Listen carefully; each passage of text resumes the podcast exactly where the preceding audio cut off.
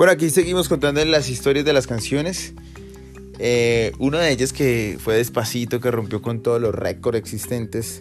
La canción más escuchada del mundo por años. Y que es difícil que vuelva eh, a existir una canción con, con tal éxito como el que logró Luis Fonsi. Bueno, pues también lo entrevisté y me contó parte de esa historia increíble de Despacito que algunos conocen, y, pero de pronto otros no, y quiero recordarla. Él empezó a escribir pensando un poco en, su Puerto Rico, pensando en que al final sería un homenaje visual a Puerto Rico.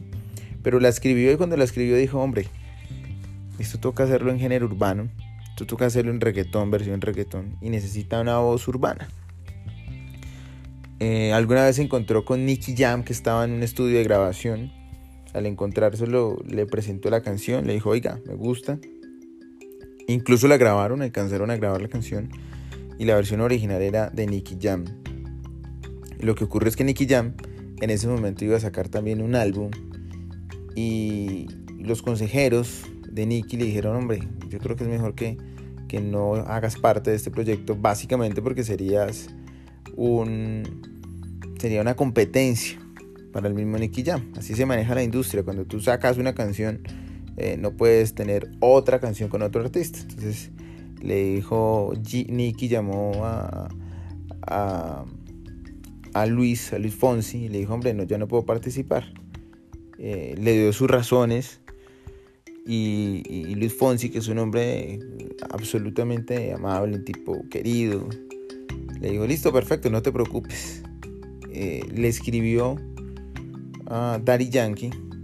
Eh, Daddy Yankee escuchó la canción y le dijo, me sumo, estamos ready, como dicen ellos, estamos ready.